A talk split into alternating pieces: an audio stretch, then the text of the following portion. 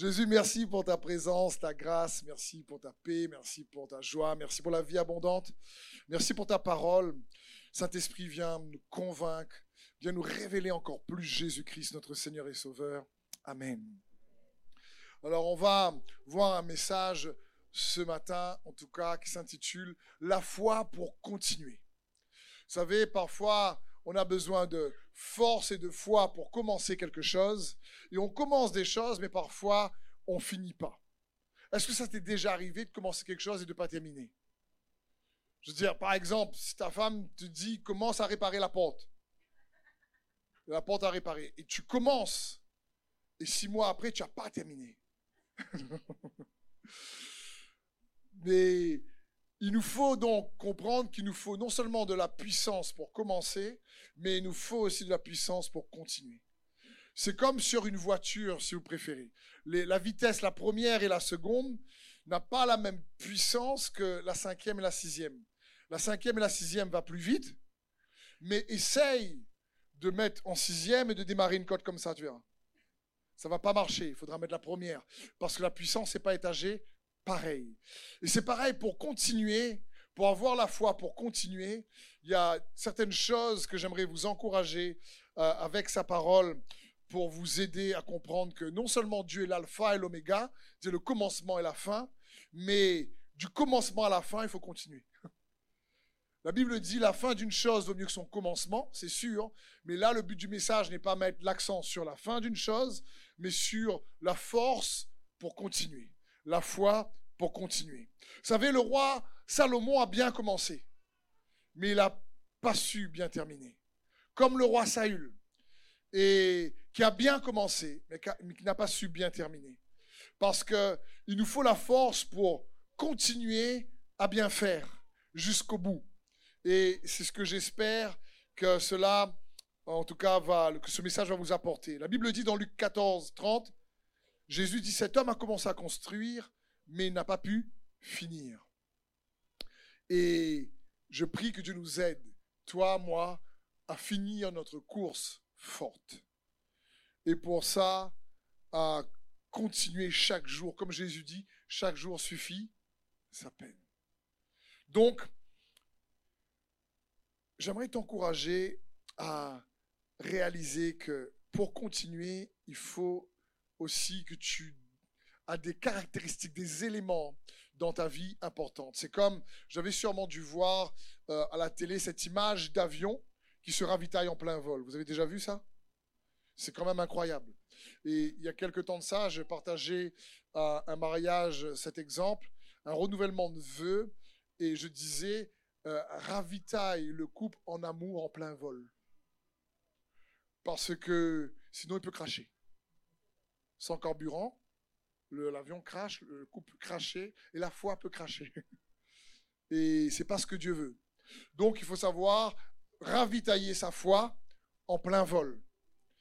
Et j'espère que ce message va vous encourager. C'est comme si je vous dis, ben, comment donc soutenir notre croissance spirituelle? Comment avoir de l'endurance spirituelle?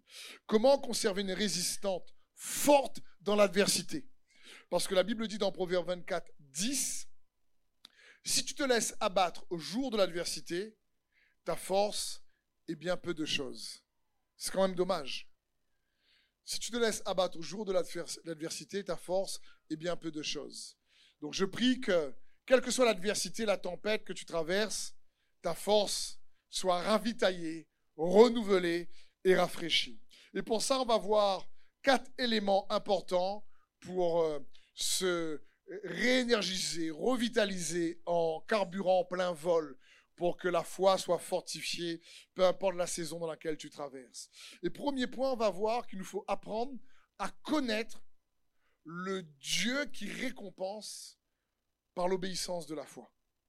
C'est important. Vous allez mieux comprendre. Ça paraît long comme sous-titre, mais en réalité, c'est très facile à comprendre vous allez voir ça. La Bible dit dans 1 Corinthiens 8, si quelqu'un croit savoir quelque chose, il n'a pas encore connu comme il faut connaître. Et à chaque fois que je lis ce verset, je dis waouh, Seigneur, c'est quand même écrit par l'apôtre Paul, qui a écrit les un tiers du Nouveau Testament? Si lui, il écrit ça, qu'il ne connaît pas encore comme il faut connaître, donc là, je ne dis pas Amen, je dis à moi. À moi, Jésus, parce que là, parce que tous, on ne connaît pas encore comme il faut connaître. Et c'est pour ça qu'il est bon pour nous d'apprendre à connaître Dieu. Mais surtout, Dieu, on peut l'appeler euh, euh, Yahvé Rapha, euh, donc celui qui guérit. Jéhovah Jiré, celui qui pourvoit. Il est, comme on a vu tout à l'heure, l'alpha et l'oméga. Il est donc le commencement et la fin. Il est Seigneur. Il est celui qui sauve. On peut connaître Dieu parce que Dieu a plusieurs noms pour définir qui il est. Parce qu'un seul nom, déjà, ne suffit pas tellement. Il est, il est immense et il est grand. Tu es grand Seigneur, comme on l'a chanté. Mais s'il y a bien un nom qu'il faut que tu puisses apprendre à connaître, pas de manière intellectuelle, mais l'expérimenter, c'est celui qui récompense, le récompenseur, si tu préfères. Parce que dans les temps difficiles, dans l'adversité, si tu n'es pas confiant que Dieu est celui qui récompense, que tu vas passer des temps d'injustice ou de trouble, on risque d'être tenté de compromettre.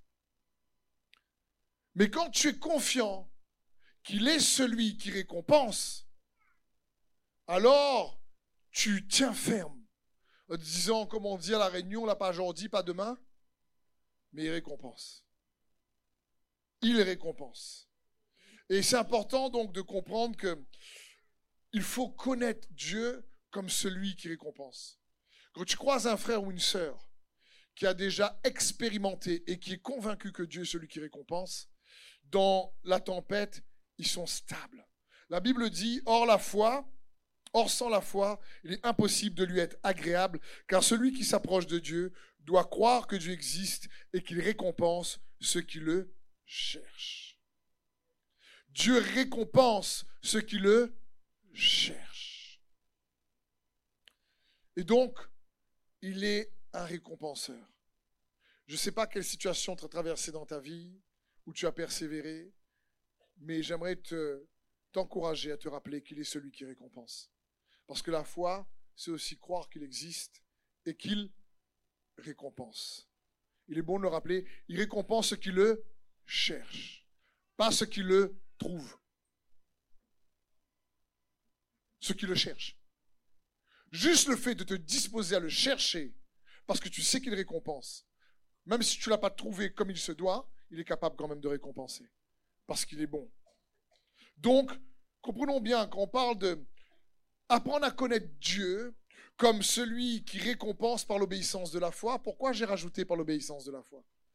Parce que pour que la connaissance ne reste pas théologique et intellectuelle, il est important que nous puissions, chacun d'entre nous, apprendre à obéir avec foi. La Bible dit dans Romains 1.5, par nous qui avons reçu la grâce et l'apostolat pour amener en son nom à l'obéissance de la foi tous les païens.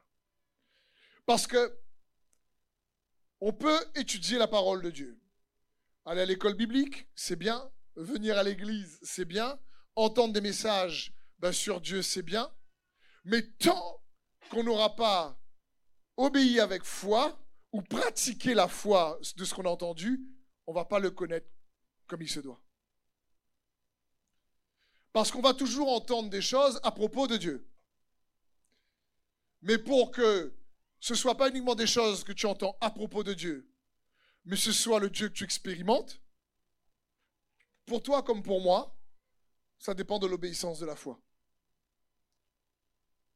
Et ça, c'est important. Un exemple très simple. Il y a un conflit entre toi et notre personne. Peu importe qui a tort ou raison. Peut-être que tu as même raison. Et le conflit est intense. Il y, a un, il y a un clash. Et là, tu pries. Seigneur, que ce conflit s'arrête. Seigneur, que ce conflit s'arrête. Et Dieu te dit, écoute, demande pardon. Et là, tu dis, ah, c'est pas moi ça.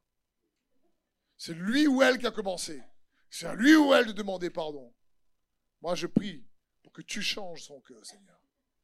Dans mon cœur, les droites, ne pardonne pas.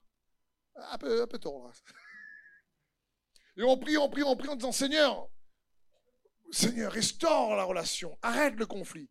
Et Dieu te dit ben, Pardonne. Seigneur, donne-moi ta paix. Tu pries, tu jeûnes, tu déclares. Mais si tu n'as pas pardonné, hein, tu ne vas pas l'expérimenter, la paix.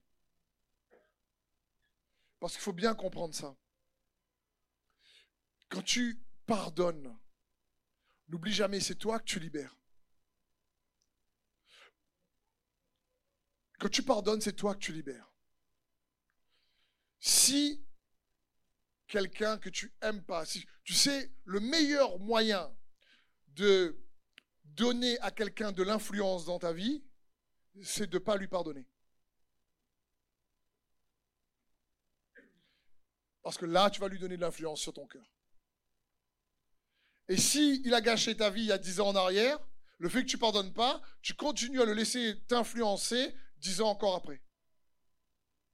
Une des façons de laisser une personne avoir de l'influence sur sa vie, c'est juste de ne pas pardonner. Et alors tu peux être sûr que ton cœur et tes pensées vont toujours ruminer ce qui s'est passé et tu vas pas être libéré. Donc quand on pardonne, c'est pas pour libérer l'autre, c'est pour se libérer d'abord soi-même. Et on le fait comme pour le Seigneur. Parce que tu pardonnes pas une personne, c'est comme si tu laisses cette personne avoir une influence encore aujourd'hui toujours néfaste sur toi. Et c'est pas ce que Dieu veut. Il veut que tu sois libre. Il veut pas que tu sois encore offensé ou endurci par ces choses-là. Donc, l'obéissance de la foi, c'est si Dieu dit pardonne et que tu obéis avec foi, tu te libères toi-même et tu expérimentes une paix que lui seul peut procurer en toi parce que tu obéis avec foi. Comprenez? Mais si on a beau faire un message sur la foi, on a beau faire un enseignement, tu écoutes dix messages sur euh, le pardon et jamais tu pardonnes, ça va rester théologique. C'est comme à l'époque où Jésus arrive, euh, les religieux de l'époque, ils connaissent la Torah sur le bout des doigts. Et ils, ils attendaient le Messie. Et quand le Messie arrive devant eux, ils ne le reconnaissent pas. Donc, le but, c'est pas que ce que vous entendez, ce que j'entends des Écritures reste intellectuel ou théologique, mais c'est qu'on puisse l'expérimenter par la grâce de Dieu. Expérimenter la paix que le Seigneur a pour nous. C'est pour ça que je te dis, tu veux avoir la foi pour continuer? Donc apprends à connaître par l'expérience le Dieu qui récompense par l'obéissance de la foi. Deuxième point, pour avoir la foi pour continuer, c'est apprends à te renouveler. On, a déjà vu dans Romains 12, 2, il est écrit Soyez transformés par ce qui oriente l'intelligence afin de discerner la volonté de Dieu, ce qui est bon, agréable et parfait. Mais j'aimerais zoomer un peu plus dessus. J'aimerais te dire ici, il faut comprendre, quand je parle de renouveler, c'est pas uniquement renouveler ta pensée sur, euh, je sais pas, sur euh, euh, la politique. C'est bien si tu veux le faire. Mais c'est en réalité renouveler la, pensée que tu as sur toi-même en tant qu'enfant de Dieu. Parce qu'écoute bien ceci. Lorsque l'ennemi ne peut pas changer ce que tu penses à propos de Dieu, il va changer ce que tu penses à propos de toi. Lorsque l'ennemi, le diable, ne peut pas changer ce que tu penses à propos de Dieu, il va changer ce que tu penses à propos de, toi. Pourquoi? Parce que la foi, c'est pas uniquement de croire que Dieu existe, mais c'est aussi de croire que Dieu croit en toi. Un exemple simple. Quand Dieu, l'Éternel des armées, dit à son peuple, va prendre la terre promise. Et encore une fois, la terre promise représente la vie abondante en Jésus-Christ. Une, vie riche en paix, en joie, une vie où coule le lait et le miel. Et cette vie-là, c'est pas dans l'éternité, ce sera encore extraordinaire dans l'éternité. Pourquoi? Parce qu'il n'y a pas de géant dans l'éternité. Et dans la terre promise, il y a des géants. C'est-à-dire, il y a des géants à abattre. Le problème, c'est quand Dieu dit à son peuple, va prendre la terre promise, prends ta destinée, prends ton appel, saisis-le. Alors Moïse envoie douze espions. Les douze espions vont dans la terre promise. Il y en a dix qui font un rapport catastrophique. Et ils disent, il y a des géants dans ce territoire. Et on est comme des sauterelles à leurs yeux. Il faut comprendre la chose suivante. Ce n'est pas les géants qui ont triomphé du peuple d'Israël. Ce n'est pas les géants qui ont vaincu les Israélites. C'est les sauterelles dans leur tête. faut bien comprendre. Parce qu'ils sont même pas partis parler aux géants. C'est eux qui se sont vus comme des sauterelles. Comme ils avaient vu que Dieu était grand, qu'il ouvre la mer, qu'il est en colonne de nuée, colonne de feu avec eux. Donc, c'était compliqué pour le diable leur dire Dieu n'est pas grand. Mais par contre, les diminuer à leurs propres yeux, c'est ce qu'il a fait.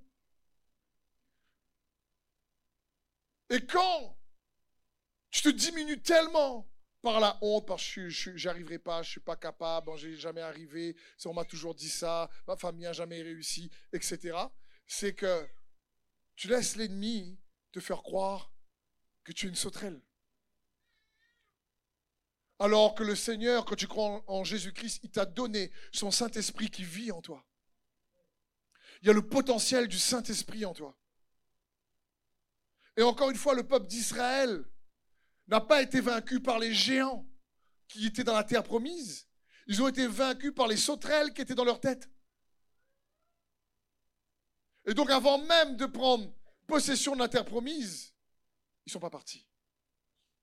Parce que lui, Dieu, faut comprendre, mon frère, ma soeur, Dieu croit en toi. Dieu est pour toi, il est avec toi. Et il croit en l'appel qu'il a placé sur ta vie.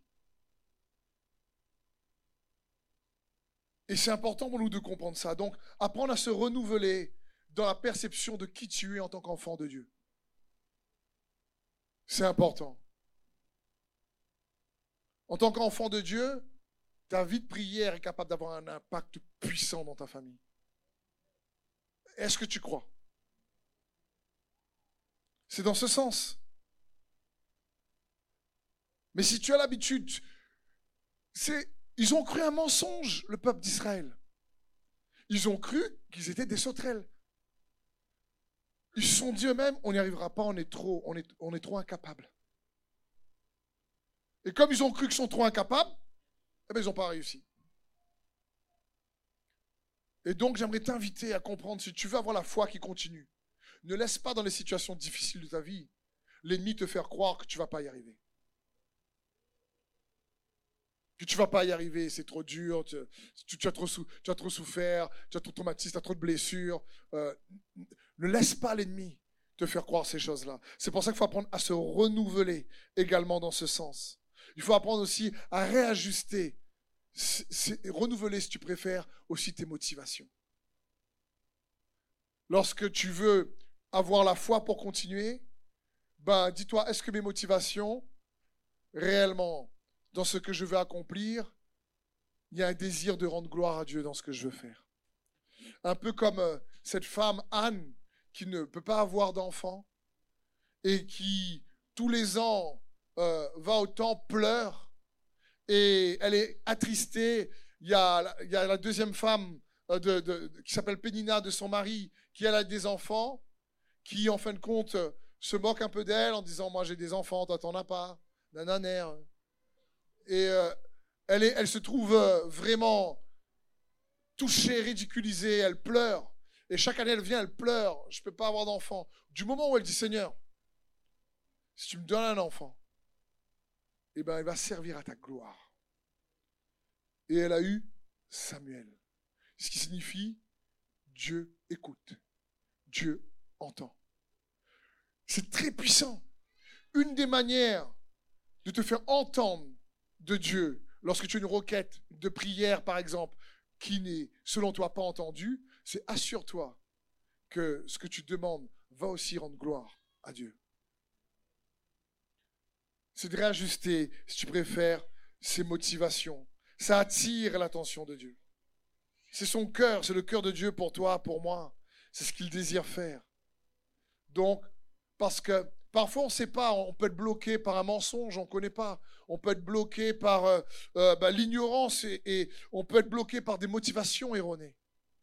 Donc, apprendre à se renouveler, c'est important pour avoir la foi pour continuer.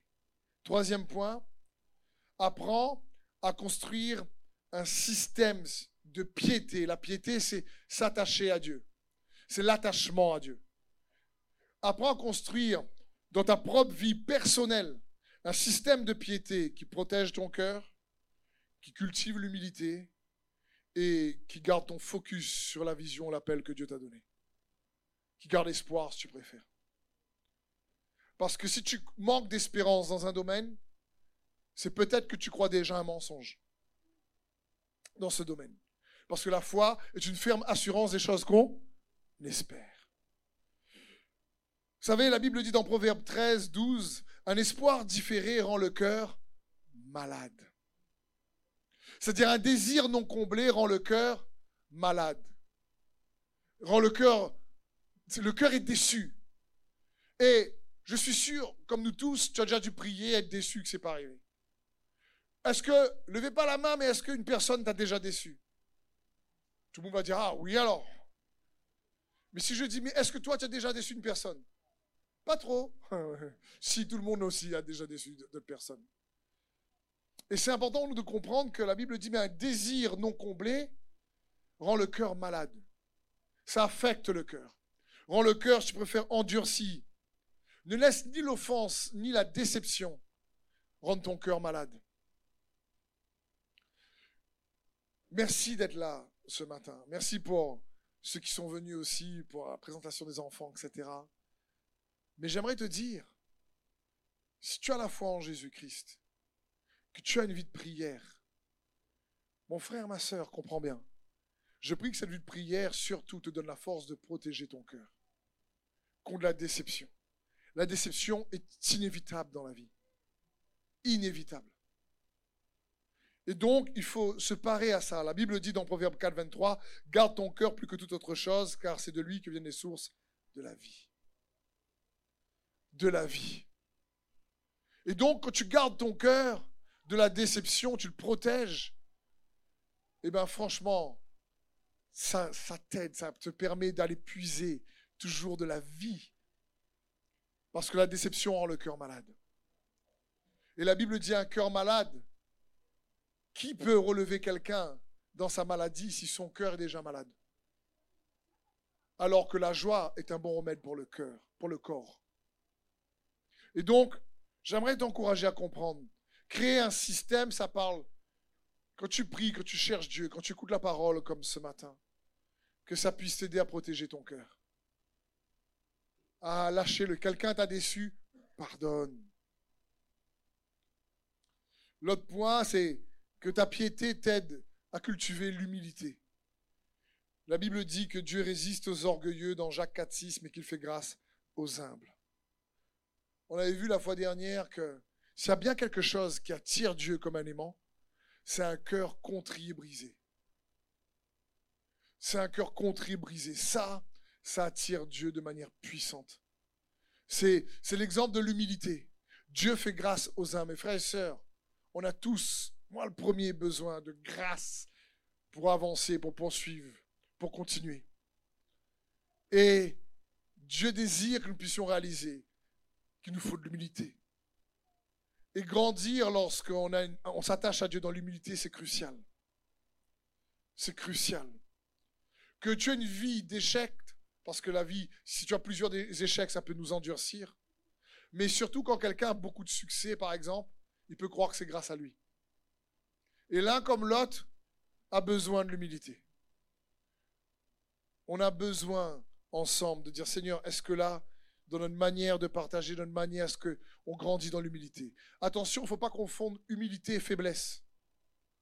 On croit que celui qui est humble, eh ben, c'est comme un, chiffon. Elle lui dit oui, il lui dit pas non. Ne parle pas. non, être humble, l'âme, c'est aussi dire non. L'âme, c'est mettre des limites. L'âme, tu peux être humble et avoir de l'assurance. Même souvent, l'assurance que Dieu donne peut paraître comme de l'arrogance. Jésus paraissait parfois arrogant aux yeux des autres alors qu'il est le roi de l'humilité. Il est l'humilité personnifiée. Quand il, ne répondait pas à Pilate, c'est pas pour être arrogant, c'est parce qu'il était humble. Et il n'avait pas besoin de se justifier, si tu préfères. Il n'est pas là pour dire, écoute, vais, ils vont voir de quel bois je me chauffe. À moi ça. Viens plus là. Moi, il parle au vent, lui arrête. Il parle à la mer, elle y lève. Jésus aurait pu dire ça aussi. Il n'a pas répondu. Donc, l'humilité, il ne faut pas confondre humilité et faiblesse. C'est une attitude de cœur qui dépend de Dieu. C'est un moment donné dans, ta, dans la vie de chacun d'entre nous, que tu crois en Dieu ou que tu ne crois pas. Il y a des combats personnels intérieurs que tu dois avoir la victoire, toi et toi seul. Personne d'autre ne peut faire à ta place. Et là, dans ce moment-là, si tu t'abandonnes pas entre ses mains pour avoir la victoire avec lui, ça risque d'être compliqué. Ça risque d'être difficile. Parce que c'est dans ces moments où Dieu devient ta seule option et qu'il intervient que tu peux expérimenter comme lui seul est plus que suffisant pour te donner la paix. Parce que pourtant ta femme ou ton épouse ou tes amis t'aident, ils vont te t'encourager, mais c'est un combat parfois que toi seul dois mener. Et là, on a besoin de sa grâce pour y arriver. construire un système de piété également pour garder ton focus sur Dieu, sur, ce qui t'appelle à vivre, tes regards fixés sur Jésus-Christ. L'apôtre Paul va dire dans Philippiens 4.13, Frère, je ne pense pas l'avoir saisi, mais je fais une chose. Oubliant ce qui est en arrière, me portant vers ce qui est en avant, je cours vers le but pour remporter le prix de la vocation céleste de Dieu en Jésus-Christ. L'apôtre Paul dit, je fais une chose. J'oublie derrière, je regarde devant. Il dit, j'oublie mes succès passés, mes échecs passés, j'oublie, je regarde devant. Vous savez, le mot oublier, ça signifie je ne veux plus utiliser ce qui est devenu obsolète. Ça veut dire quoi, ce qui est obsolète? C'est comme si je dis à mes enfants, passe-moi le téléphone. Et si je lui fais ça, il dit, c'est quoi ça? Parce que pour lui, le téléphone, c'est ça. Passe-moi le téléphone. Là, il comprend. Parce que ce téléphone-là, il est devenu obsolète. Il était utile pour un temps, mais maintenant, non. Je veux dire, oui, qui aimerait se balader avec un gros téléphone comme ça dans sa poche? Je veux dire, personne. Parce que c'est devenu obsolète. Je veux dire, les, les télés, là, avec le gros bac derrière, je veux dire, je veux dire aujourd'hui, qui dit, mais moi, je veux acheter une télé comme ça, ma case. En noir et blanc surtout. Je veux vraiment que l'image n'est pas nette. J'espère pas que je te dis ça. En général, tu te dis, je vais prendre le dernier cri, l'écran plat, tellement plat qu'on fond le mur. Je veux dire, en général, on veut prendre le dernier affaire. Parce que c'est devenu obsolète. Je veux dire, la charrette de bœuf. Qu'est-ce que tu préfères faire ton pont Saint-Pierre ou Saint-Pierre-Saint-Denis plutôt En charrette bœuf ou en voiture? Charrette bœuf? Il mal au dos. Je veux dire, avant, on se déplaçait avec les chevaux et les chars. Gloire à Dieu pour cette époque, mais c'est obsolète. C'est exactement ce que Paul veut dire ici.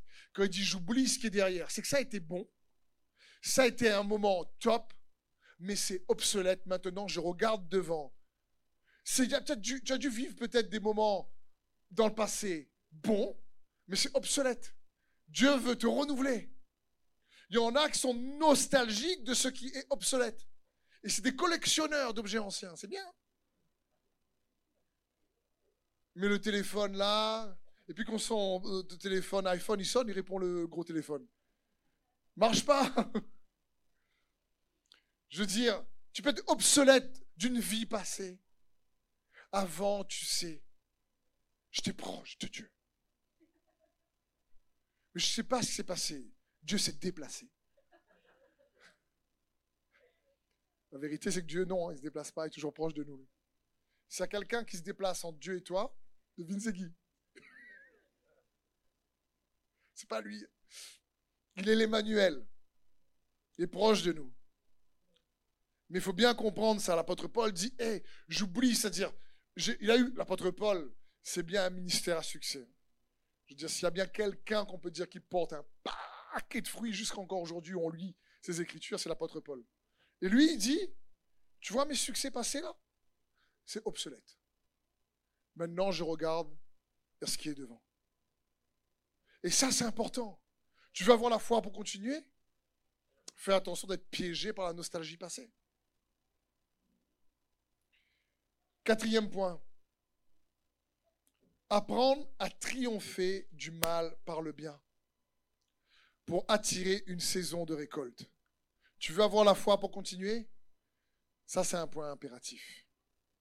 C'est-à-dire le mal qu'on fait contre toi, fais tout pour que ce mal qu'on fait contre toi ne produise pas du mal en toi. C'est ça le truc.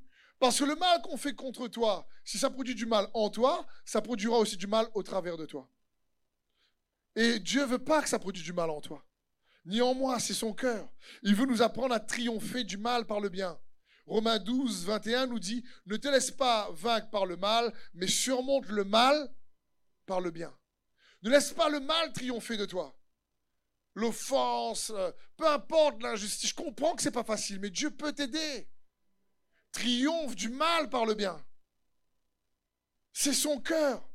Et il faut avoir plus de force de caractère pour triompher du mal par le bien que de rendre le mal pour le mal. Il faut avoir plus de force de caractère pour dire je te pardonne et tracer sa route et que Dieu te bénisse. Tu m'as fait mal, mais je te pardonne. Il faut plus de force de caractère pour ça. Il faut aimer plus pour ça. Je veux dire, c'est important. Galates 6, 9 nous dit, faisons le bien sans nous, laisser gagner par le découragement. Car si nous ne relâchons pas nos efforts, nous récolterons au bon moment. Dis avec moi, bon moment.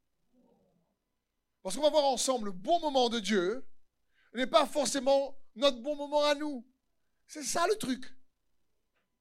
Mais apprendre à toujours faire tous ces efforts pour répondre au mal qu'on nous fait par le bien, si tu ne te relâches pas, la parole de Dieu est claire, alors tu récolteras au bon moment.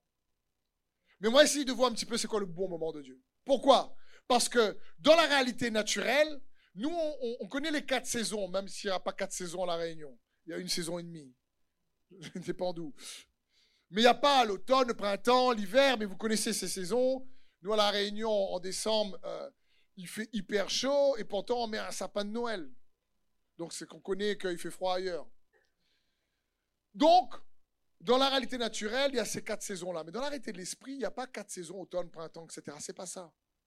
Dans la réalité de l'esprit, ce qu'on voit surtout, c'est qu'il y a une saison aussi de récolte. Parce que Dieu récompense. Il dit au bon moment, ça parle d'une saison à un moment donné, si tu ne te lasses pas de faire le bien, tu vas attirer de manière magnétique sur toi, ta vie, ta famille, une saison de récolte. Au bon moment. Après, comprenons bien, comme je dis, quand Marie et Marthe vont faire chercher Jésus pour qu'il vienne prier pour euh, Lazare, Jésus arrive quatre jours après sa mort. C'est un bon moment pour lui. Lorsque Daniel prie pour pas être jeté dans la fosse au lion, il est jeté dans la fosse au lion et Dieu avec lui dans la fosse au lion. Lorsque Shadrach, Meshach et Abednego sont jetés dans la fournaise de feu, Dieu était avec eux déjà avant, mais il apparaît uniquement lorsqu'ils sont dans le feu. C'est ça le bon moment. Je veux dire, quand le peuple d'Israël doit justement aller dans la terre promise et que Pharaon est en train de les poursuivre et qu'ils ont peur, il y a toute une armée derrière, Dieu les emmène où? Devant une mer infranchissable. Et c'est ça le bon moment pour qu'il ouvre la mer après. Je veux dire, humainement parlant, tous ces moments-là, pour nous, sont des moments trop tard. Je veux dire, l'exemple d'Abraham est extraordinaire. Je veux dire, Abraham, Dieu lui dit, hé, je vais un, un, fils. Mais sa femme, malheureusement, même dans la jeunesse, est stérile. Mais pour bien attendre le bon moment, Dieu attend qu'elle soit aussi âgée. Et qu'Abraham soit très âgé. Comme ça, elle est triplement stérile. Elle était stérile dans la jeunesse, il y a la vieillesse, mais Abraham aussi maintenant est vieux. Et quand Dieu lui dit, l'année prochaine, tu vas avoir un fils, il faut comprendre, Sarah rigole. Abraham, Seigneur, non. Je veux dire, elle rigole. Dans sa tête, c'est impensable. Elle rigole. C'est pour ça qu'il s'appelle Isaac. Parce que Dieu dit tu as ri. Et puis elle fait non, non, non, non, non, non. Plus seulement. Et Dieu dit je t'ai vu, tu as ri. Elle dit non, non, non, non, non, non. Dieu, pour la peine, tu vas appeler Isaac. Signifie tu as ri. Mais il faut comprendre ça. Là, c'est pas le bon moment. Je veux dire, humainement parlant, c'est trop tard. Et pourtant, au bon moment, Isaac arrive. Peut-être que toi, tu crois qu'il y a des moments dans ta vie où c'est trop tard maintenant. Peut-être que tu crois que c'est trop tard pour ton couple, ton travail. Peut-être que tu crois que c'est trop tard pour avoir une percée dans tel ou tel domaine. Peut-être que tu crois que c'est trop tard. La Bible dit, si tu ne te lasses pas de faire le bien, au bon moment, ça peut être même un moment qui nous paraît trop tard, mais c'est Dieu le Seigneur du temps et des circonstances et il est celui qui récompense. Donc ne te disqualifie pas toi-même en croyant que c'est trop tard. Au bon moment, nous récolterons. Et c'est son cœur pour chacun d'entre nous. C'est ce que Dieu désire. Amen. Alors je ne sais pas si dans ta vie, tu as des moments où tu t'es dit, à mon avis, c'est trop tard. C'est jamais trop tard avec son intervention. Il est capable de racheter le temps. Pour avoir la foi, pour continuer, 4.5, pour être ravitaillé en plein vol. Pour avoir la force de continuer avec foi ta vie d'enfant de Dieu. On a vu le premier point. C'est tout simplement apprends à connaître Dieu comme celui qui récompense par l'obéissance de ta foi. Le deuxième, c'est apprends à te renouveler pas uniquement sur qui est Dieu, mais sur qui tu es en lui. Ne te dénigre pas. Tu n'es pas une sauterelle. Le troisième point, on a vu apprendre à développer, à construire un système de piété qui te permet de grandir dans l'humilité, qui protège ton cœur et qui te fait garder espoir. Tu regardes pas uniquement derrière, c'est obsolète. Arrête. Tu te fais mal toi-même. Si tu t'aimes un peu, donne-toi un break. Et devant, il sera avec toi. Et le dernier point, apprends à triompher du mal par le bien. Parce que à coup sûr, si je ne te relâche pas au bon moment, tu récolteras. Et il est capable de faire intervenir ce bon moment à n'importe quel moment. Et Dieu reste un Dieu surprenant. J'aime dire, Dieu est capable d'agir très rapidement une fois que tu as attendu longtemps.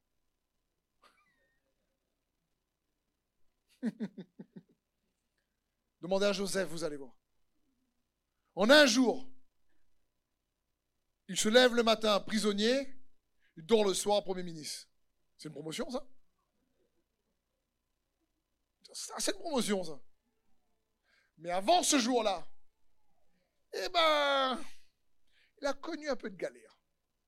Trahi par ses frères, injustement.